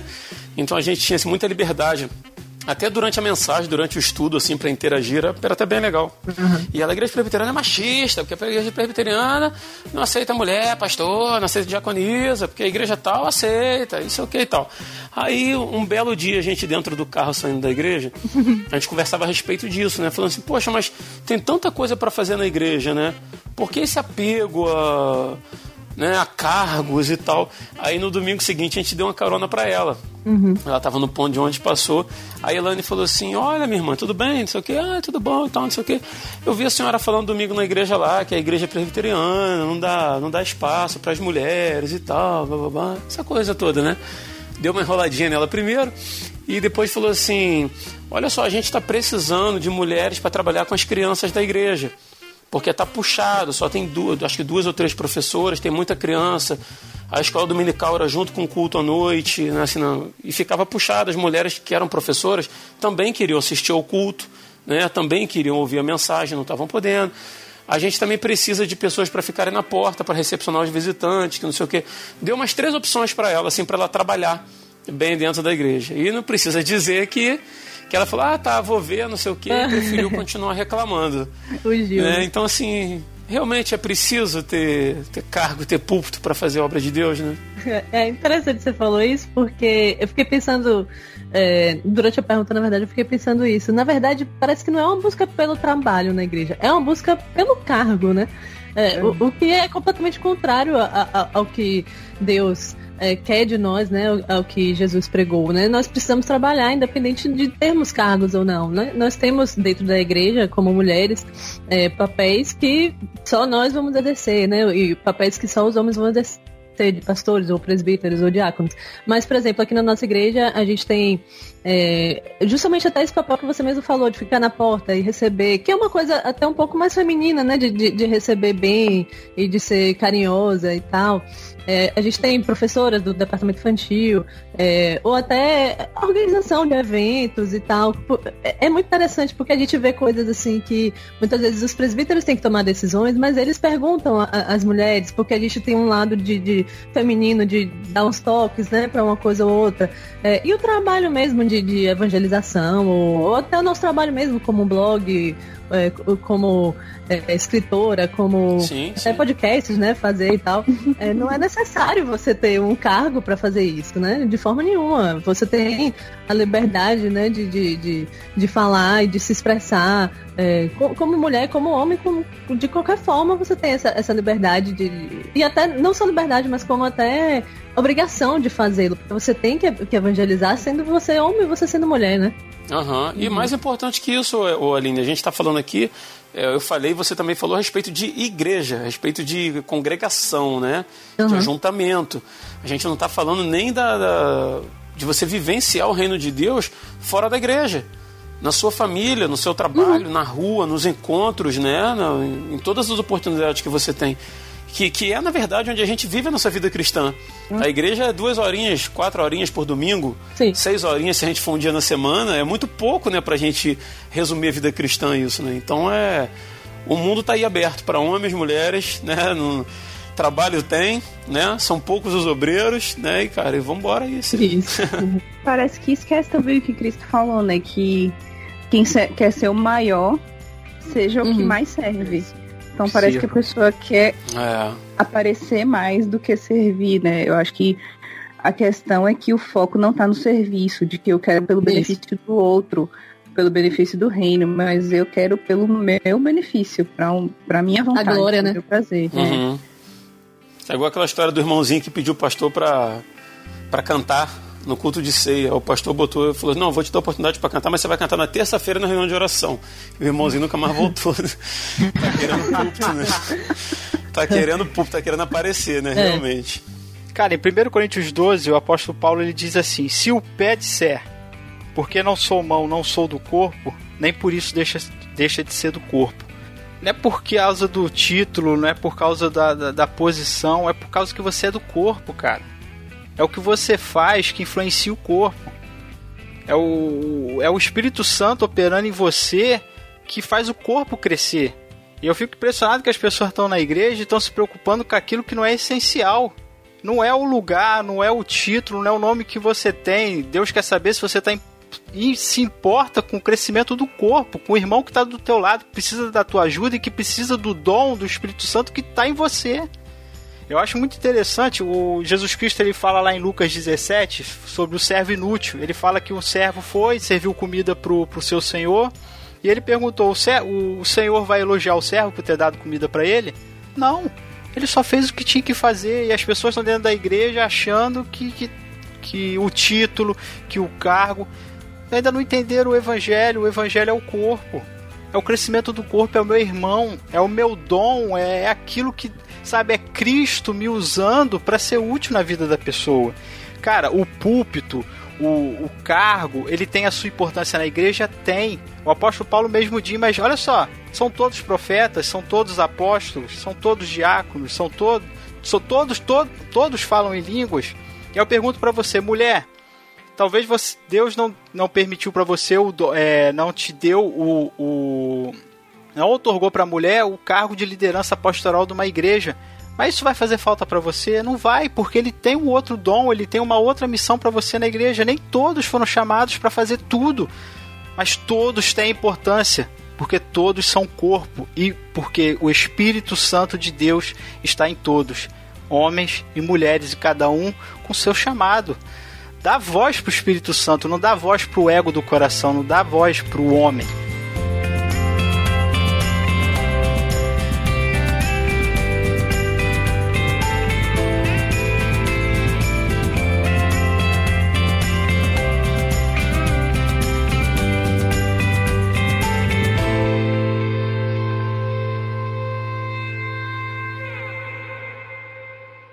Isso, pessoal. Infelizmente, vamos chegando aí ao final de mais um Resistência Podcast e vamos abrir um espaço aí para as considerações finais e agradecimentos. Queria começar já pelo Daniel, meu fiel escudeiro, Daniel de Oliveira Marques. Dani, obrigado aí pela tua participação. Tá bom, meu irmão? Valeu mesmo, cara. Rodrigo, eu que agradeço mais uma vez pelo convite. Muito agradeço às participantes aí que acrescentaram e somaram no nosso programa. Foram idôneas aqui no nosso Resistência Podcast para nos apoiar, pregar a palavra de Deus e deixando bem claro aí para todo mundo que está ouvindo que a mulher tem voz, vez no corpo de Cristo. A minha consideração final é, está ali na, na, registrada no livro de Gênesis sobre a atitude de Caim em relação à atitude de Abel.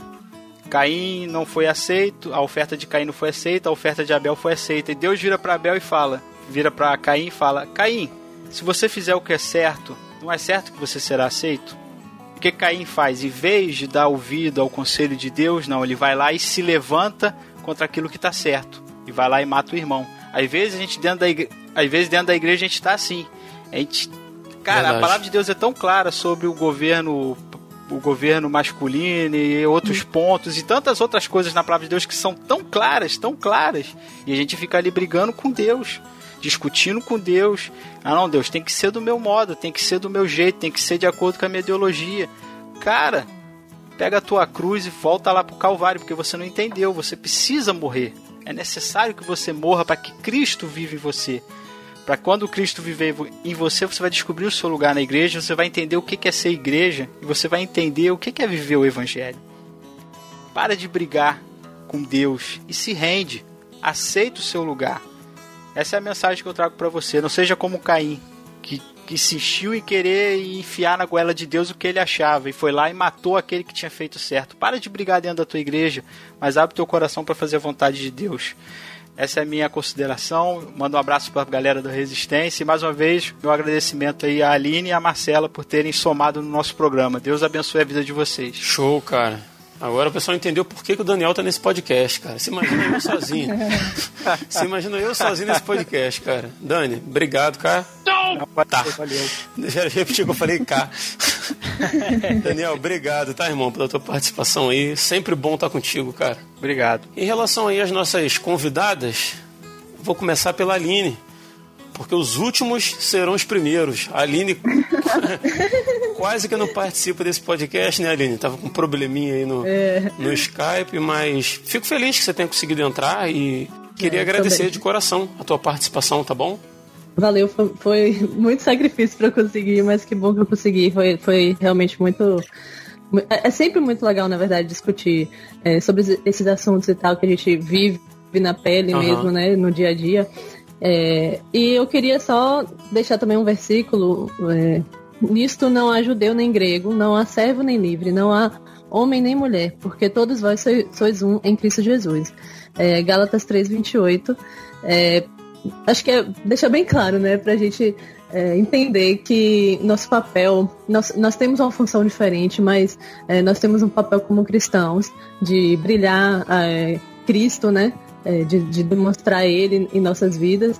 E eu Sim. espero que os ouvintes aí acompanhem o blog e, e possam ler lá no- nossos textos, comentar também, participar do, do, é, do blog, do Facebook, do Instagram. E a gente está aberto também, qualquer dúvida, qualquer outros convites também, nós estamos aqui. Legal. Valeu, valeu. Homem Obrigada também, a vocês. caso queiram. Oi? Tem participante homem também, caso queiram Tem, convidar. tem. Ah, tá, viu? Ah, sim, legal. É, espaço sempre tem. Você falou aí de pedir o pessoal. é, Pedir não, espera que, o- que os ouvintes nossos, né, dêem uma olhadinha no blog de vocês lá. Eu que espero que seus leitores acessem a resistência aí. Também, claro. Vamos complementar, Com né? certeza. Mas Aline, muito obrigado, tá? Muito obrigado mesmo É. pela tua participação. Valeu, prazer. Marcela, queria também agradecer a tua participação, o teu empenho aí. A gente tá, tem conversado aí ao longo de já um tempo, né, pra gente chegar a um denominador comum. E queria te agradecer mesmo, assim, não só pela gravação de hoje, mas pelo teu, pelo teu empenho, a atenção que você deu a essa pauta, né? A gente, eh, na verdade, eu estava meio que levando para um outro lado eh, esse programa a respeito do, do feminismo. Você eh, trouxe para o lado do, do- da feminilidade, né? Ao invés da gente é, pegar criticando muito o, o feminismo, que a gente acaba criticando de alguma forma, mas o foco não, não foi esse, sim mostrar a questão da feminilidade, feminilidade da mulher cristã, da importância da mulher cristã né, e do, do, do propósito da existência dela na obra de Deus. Então, assim, queria te agradecer, porque esse programa aconteceu é, em grande parte aí por sua culpa. tá bom? Obrigada, eu que agradeço muito o convite, foi muito legal. É, agradeço a galera aí que tá ouvindo. Foi realmente muito legal. Quando eu recebi o convite, eu fiquei bem, oh meu Deus, que legal falar sobre isso e tal. é um tema que eu gosto, eu gosto de ler. E aí, para minhas considerações finais, diferente da galera que recomendou o versículo bíblico, eu sou a louca dos livros, então eu vou recomendar livros. É, sim, recomendar livro é bom também. É, então existem alguns livros que são legais sobre o assunto. Tem o Fem- Feminismo Evangélico e Feminilidade Radical. São livros muito legais. Feminilidade Radical eu terminei de ler até hoje. É um livro muito bom. Eu fiquei bem impressionada. Aham. Facinho de ler, gostoso a lei- gostosa leitura, assim, bem, bem simples. E, e ela traz bastante dado histórico. É bem legal. Acho que é um livro que vale a pena investir. Ele tava na promoção na Amazon e-book. Eu não sei se ainda tá, mas Uhum. a galera pode ir procurar. É uma boa literatura. E que a conversa, na verdade, ela sirva como um gancho para que a galera se empenhe para estudar mais sobre o assunto, para se aprofundar mais e para compreender também melhor a cosmovisão bíblica sobre a feminilidade, né, e a masculinidade também Sim. para que a gente não, não fique dando ouvido a falsos mestres e, e sendo movido por qualquer ideologia nova que surja no momento que esteja na moda, mas para que a gente saiba enxergar o mundo com lentes bíblicas. É, Eu queria Amém. agradecer também ao meu pastor, já que ele foi falado. É, já que ele vai ouvindo. Pastor Wellington. Eu queria agradecer É ao pastor Wellington, ele me ajudou com material e também com incentivo e tal. Eu conversei com ele pedindo autorização dele para gravar o podcast, ele deixou. Uhum. É, para a gente também perceber que a, a liderança eclesiástica ela é importante para a vida da mulher e para a vida da igreja e a gente precisa como mulher apoiar esse ministério também pastoral aí. A gente não foi convidada para estar no púlpito, mas a gente foi convidada para apoiar o púlpito. Verdade. Então, é muito importante também que foi rogada, legado a nós aí. Então eu queria agradecer meu pastor e agradecer vocês mesmo pelo convite, foi muito bom. Obrigada. Legal, cara. Prazer estar com vocês. É, os dois livros que a Marcela falou, Feminismo Evangélico e Feminilidade Radical, estão linkados aí no post, tá bom? Se você quiser dar uma olhadinha aí, a gente vai colocar um link ali, você entra lá e procura onde você quer adquirir o livro. Antes da gente encerrar, gostaria de convidar vocês que estão ouvindo a gente, que ficaram até o final, agradecer primeiro, né, vocês terem ficado até o final, nos emprestarem seus ouvidos e permanecerem para o Contatos Imediatos, que é a nossa área de leitura de feedbacks, porque a gente tem um recadinho da Ilane para as esposas e namoradas dos participantes do Resistência Podcast, assim como para as demais mulheres, né? A gente vai fazer um, um disclaimerzinho aí. E também teremos mais uma vez aí um sorteio de um livro. Vamos sortear mais um livro aí para você que ouve a gente, mas a gente vai estar tá revelando aí qual o livro que você tem que fazer para concorrer durante a nossa área de feedbacks no Contatos Imediatos, tá bom? No mais é isso, a gente fica por aqui e até o próximo dia 20. Eu sou Rodrigo Oliveira e se você está ouvindo isso, você é a Resistência.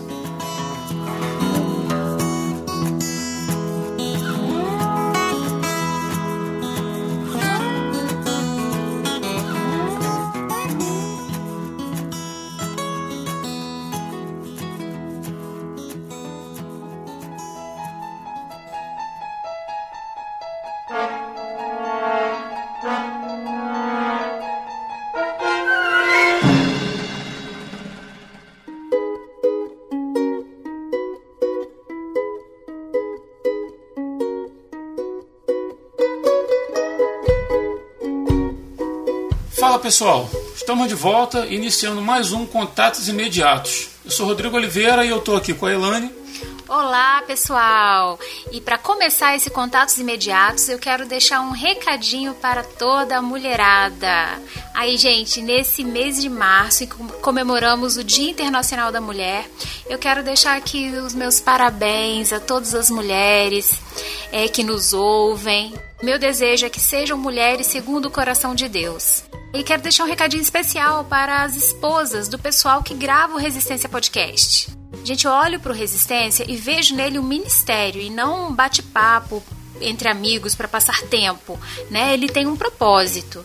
É, e o Resistência já recebeu já, e recebe declarações de várias pessoas dizendo que quando ouviu sobre um determinado assunto ou um determinado posicionamento cristão, isso influenciou muito de forma positiva na vida delas.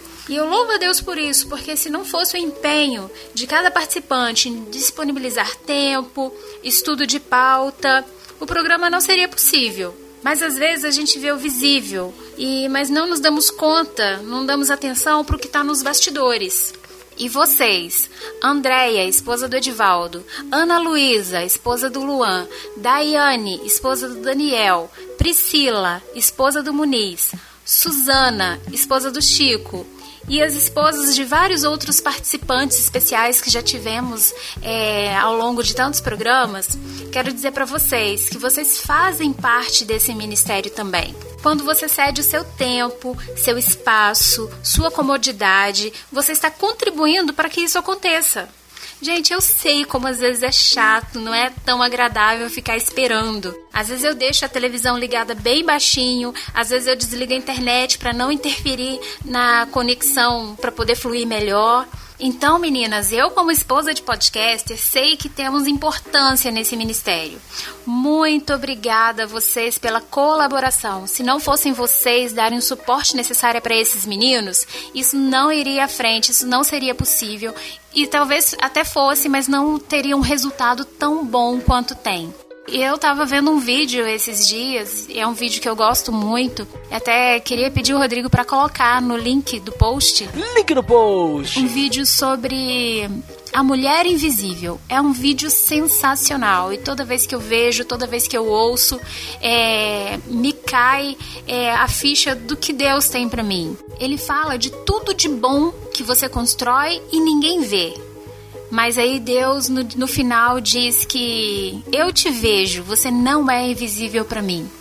Então, assim, são nas pequenas coisas, que nos pequenos detalhes, que às vezes Deus usa a gente para algo muito maior. Então, fica aqui o meu agradecimento para as minhas colegas de são as esposas dos podcasters que nós temos aqui no Resistência. Obrigada, meninas, e vamos continuar é, com esse apoio mas não só da, das esposas dos participantes do, do Resistência, mas para é, todos os podcasters cristãos, né, que tenham um companheiro que tem uma esposa, né? Exatamente. Que, que dependem delas, né? De, a gente realmente depende, né? É, que se valorize um pouquinho mais a participação de quem está por trás, quem está nos bastidores, né? É verdade. Eu tô falando aqui das esposas porque é o mês em que se comemora o Dia Internacional da Mulher. Mas fica também o agradecimento aos filhos, né? Alguns participantes têm filhos e às vezes, alguns são pequenos ainda, aí então o papai precisa colocar a criança para dormir, ou a mamãe precisa colocar a criança para dormir, para o papai gravar, né? Já tem aqueles que são mais adolescentes, que não podem ficar fazendo barulho no momento, né? E tem criança nova vindo por aí, né, Daniel e Daiane? É verdade. Eu acho que cabe a gente dizer também que por trás de toda criança tem uma figura, que é um cachorro. Eu tô saudando a mandioca. Né? Vamos usar a Dilma aí no Dia Internacional da Mulher, né? uma mulher sábia, uma mulher né, que tem os pensamentos. Né? Rodrigo, né? você já está divagando muito. Vamos falar do sorteio? Vamos falar. Temos um sorteio aí, mais um livro para ser sorteado para você que é ouvinte do Resistência Podcast. E esse livro também foi doado por um ouvinte. Então, olha aí, se você quer abençoar o, a galera do Resistência Podcast, abençoar a vida de outras pessoas, que na verdade você não abençoa a vida da gente, não. não. Porque né, a gente acaba não lendo o livro. Eu fico com muita vontade de ficar com os livros para mim, mas a gente bota para sorteio para abençoar a vida dos ouvintes. Se você quiser contribuir de alguma forma com a gente, aí pega um livrinho que você tem aí, que esteja bem novinho, que você acha que pode abençoar a vida de outra pessoa, manda pra gente que a gente sorteia ele aqui, beleza? Um ouvinte fez isso e a gente vai sortear hoje o livro Simplesmente Crente, por uma vida cristã comum, o autor é o Michael Horton. O Rodrigo Muniz falou desse livro no podcast. O Will está lendo esse livro. E o pessoal que teve acesso disse que é uma, que é uma leitura bem bacana. A sinopse do livro diz assim: Esse livro é uma chamada para experimentarmos a alegria da vida cristã comum. Nele, Michael Horton é, demonstra que a tentativa de buscar grandes experiências na vida espiritual tem deixado muitos cristãos desiludidos e desapontados, e nos convida a recuperar o senso de contentamento naquelas coisas simples e comuns da vida cristã. Mas para concorrer, você precisa seguir algumas regrinhas. Primeiro, você tem que curtir a fanpage do Resistência Podcast no Facebook, né, em facebook.com/barra Resistência Podcast. É só ir lá e curtir a nossa página. Aí você vai nessa postagem do sorteio do livro e marca dois amigos nos comentários, ok? Dois amigos pelo menos dois amigos. Se quiser marcar é, 30, pode. Pode também, né? Mas se você marcar um, você não está participando do sorteio. Mas a partir de dois, você já está participando, ok? E você vai pegar esse post e vai compartilhar. Vai clicar lá assim, compartilhar, vai compartilhar em modo público na sua página do Facebook, ok? Só vai participar do sorteio quem seguir essas regras, ok, gente? Às vezes eu fico um pouco de pena, assim, porque às vezes a pessoa vai lá, curte a fanpage, marca os dois amigos, mas não compartilha. Ou compartilha no modo privado, não compartilha no público. Aí você não vai participar do sorteio, porque você não colocou no modo público. E às vezes vem na minha página do Facebook, porque eu compartilhei a postagem e marca os amigos lá. Então tem que prestar bastante atenção porque a gente não vai sortear para uma pessoa que não cumpriu as normas, para não ser injusto com os outros que cumpriram. Exatamente. Então vamos cumprir tudo direitinho, todas as regras, que aí você vai estar tá participando desse sorteio. E outra coisa, é, a cada pessoa que curtir a página, compartilhar e marcar dois amigos, ela ganha um número correspondente para o sorteio. Dessa vez a gente vai ampliar um pouquinho para dar mais chance. Se você fizer um segundo comentário e marcar mais dois amigos, você ganha um segundo número para concorrer e assim por diante. Ou seja, cada comentário que você fizer marcando dois amigos diferentes, tá? Não vale repetir o mesmo amigo. É, você vai ganhar um número adicional para o sorteio. Ou seja, se você tiver 10 comentários marcando 20 amigos diferentes, pelo menos. Você né? vai ter 10 números de sorteio, vai ter 10 chances, ok? Eles são rapidinho nas contas, vocês viram, né? Exatamente. E lembrando que a gente está estreando também o nosso Instagram. A gente não tinha, né? Começamos a fazer agora. Gente, visita lá, arroba Resistência Podcast no Instagram. Tem as postagens com algumas reflexões que são muito legais, bacana para você compartilhar também. Segue lá para você receber essas mensagens, tá? E também para ajudar a divulgar o perfil do Resistência Podcast. E mais ainda, para inaugurar o nosso Instagram, vamos fazer o seguinte: quem fizer as regras do sorteio no Facebook, está concorrendo. Quem fizer no Instagram, se você curtir a nossa página no Instagram, seguir ou curtir? Seguir. Se você seguir o nosso perfil no Instagram e marcar dois amigos lá, mesmo que sejam os amigos que já estão no Facebook, você ganha mais um número para concorrer. Uau! Nossa, mas agora só não ganha quem não quer. É verdade. Para aumentar as chances aí de vocês.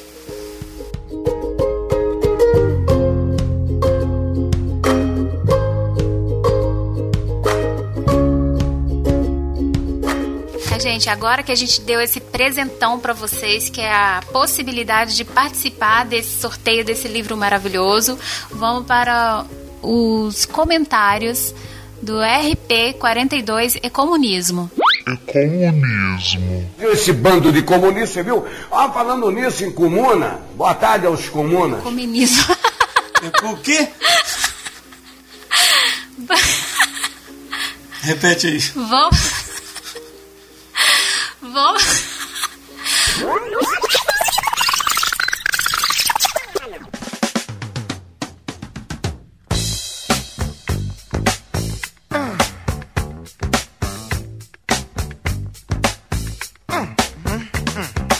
Vamos para os comentários do RP42 Ecumenismo. E o primeiro comentário é do Bruno Peterson. Ele disse assim: Uma vez eu fui com um tiro de guerra em um evento católico da minha cidade e depois conversei com meu pai para saber o que ele achava, já que ele é professor da escola dominical há mais de 30 anos. Só um disclaimer aí: tiro de guerra é o pessoal que está servindo no exército, né? O pessoal quando faz 18 anos vai servir. Alguns mini batalhões são chamados de tiro de guerra. Seguindo aí. Ele me falou algo que eu nunca esqueci, citando um versículo de 1 Coríntios 9, 22.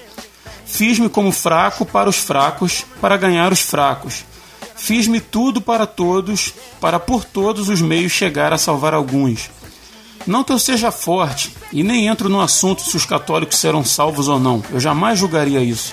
Mas com essa atitude minha na época, muitas pessoas começaram a me perguntar mais sobre Deus, sobre a minha religião, pois antes eles me viam como alguém que jamais iria a um evento desse.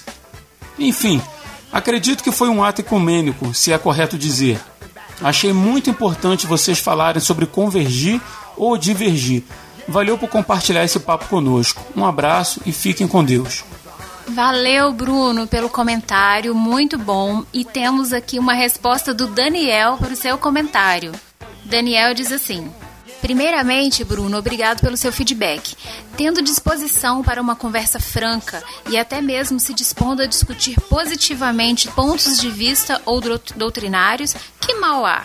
Hoje as pessoas não sabem mais dialogar, mas impor e também aos que não sabem diferenciar uma conversa franca de uma imposição. Sempre trago na minha mente a atitude de Paulo perante os atenienses. Diante das práticas religiosas deles, Paulo enxergou o zelo, mas procurou direcionar o zelo para um objetivo coerente à sua cosmovisão do Evangelho. Se ele chegasse descendo o pau, provavelmente não teria tido o resultado que obteve. Alguns creram, outros zombaram, mas Paulo podia ficar tranquilo, pois a rejeição não foi a sua atitude, mas a sua cosmovisão transmitida de modo pacífico, contundente, esclarecido e conforme a orientação de Jesus. Devemos, do mesmo modo, transmitir o Evangelho. Abraços. Valeu aí, Daniel, pela resposta ao Bruno, que, que é perfeita, né? Complementou perfeitamente a resposta. Eu tenho vivido isso particularmente, né? Trabalho com pessoas que são céticos, trabalho com católicos e tem sido uma experiência bacana trocar ideia com eles sobre isso. São pessoas de, de religiões diferentes, de crenças diferentes, pessoas sem religião e que eu vejo que eles têm uma certa, uma certa confiança em mim me fazer certas perguntas em relação a, ao Evangelho e eu consigo responder essas perguntas sem ficar atacando aquilo que eles acreditam ou deixam de acreditar. Né? Isso acredito que seja uma forma de eu estar levando a mensagem do Evangelho para eles sem entrar em conflito. Né? E que, e que dê, porque na verdade quem convence o homem do, do pecado e traz o arrependimento é o Espírito Santo. Não sou eu que humanamente vou convencer ninguém. Né? Então assim, eu me permito ser usado pelo Espírito Santo para falar do Evangelho, explicar minha visão, não atacar aquilo que eles creem, né? e na verdade esperando que o Espírito Santo haja na vida deles em algum momento e mostre para eles ou os convença de que aquilo que eu estou falando é, realmente é a verdade. Né? Se o caminho não é o, o, caminho correto que a gente deve seguir como cristãos, não é o caminho do enfrentamento, né? Senão a gente fica numa maluquice igual o Flamengo e Vasco, né? Igual esquerda e direita na, na, na política e ninguém chega a lugar nenhum, né? Então queria agradecer aos comentários aí e pedir a você que está ouvindo a gente que comente também. Nesse episódio a gente teve apenas dois comentários. Né? A gente tem episódio que a gente tem é, bastante comentários e tal, mas no, nos últimos episódios assim, a gente teve uma queda assim, bem grande no, na, na participação do ouvinte, né? É verdade, pessoal. E esse espaço aqui que a gente está fazendo é para vocês, é para dar voz a vocês, a que você está, a você que está ouvindo né, para a gente saber como essa mensagem chegou até você, o que você pensa a respeito. Se você discorda, escreva-nos também. É uma forma de interagir com vocês. Então, seja na, na fanpage do Facebook, pode mandar e-mail, pode escrever na postagem no site, é, através também do, do WhatsApp, do grupo do WhatsApp, confraria. né, na confraria. Então, é, nós estamos de braços abertos esperando os comentários de vocês, a interação de vocês. Vocês estão aí há tanto tempo, né, ouvindo o Resistência, né, já três anos, né, caminhando para quatro anos ouvindo Resistência. Eu agradeço muito, mas a gente também quer ouvir a voz de vocês, né? Exatamente. Talvez vocês não tenham um podcast, mas a chance que vocês têm de entrar em contato é escrevendo pra gente, né? É um prazer pra gente ouvir vocês. E nós tivemos nesse meio tempo, entre dois episódios do Resistência, a volta do RP Off e a gente tratou do assunto saudosismo. Aí nesse podcast tivemos o comentário também do Robson Ribeiro. Ele diz assim: Eis um podcast que, devidamente, merece continuidade. Leve, descontraído e cheio de pauta que nos levam ao túnel do tempo. Parabéns, galera, por nos proporcionar um cast rico em histórias para relembrar. Olha, eu também acho que esse deveria. Esse merece um 2, viu? Tem muita coisa que. Eu ouvindo, eu fiquei lembrando de muita coisa que poderia ser falada. Eu ri bastante com as histórias do Chico, do Luan. Foi muito legal. A gente vive num mundo que tem tanta coisa ruim acontecendo, né? Que quando a gente para assim para relembrar de coisas da nossa época de criança, de adolescente, as coisas, até coisas que eram difíceis, complicadas assim, mas a gente tem um prazer, né? Um, o saudosismo é realmente uma coisa, não viver em função disso, né? Mas é bacana relembrar, né?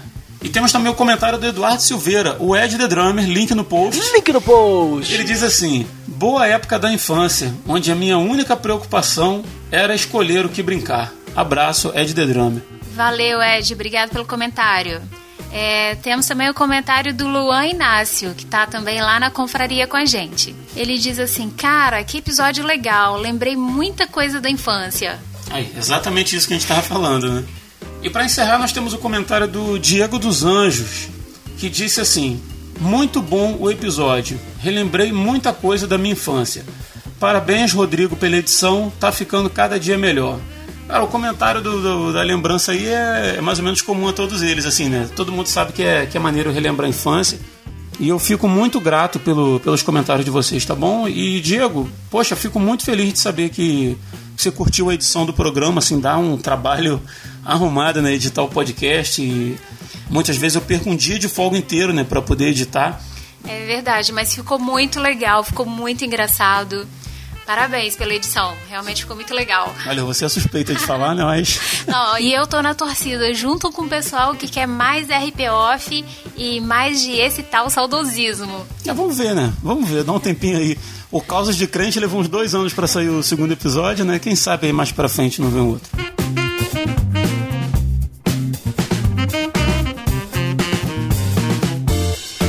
Pessoal, chegamos ao fim de mais um Contatos Imediatos. Obrigada por você que ficou até aqui.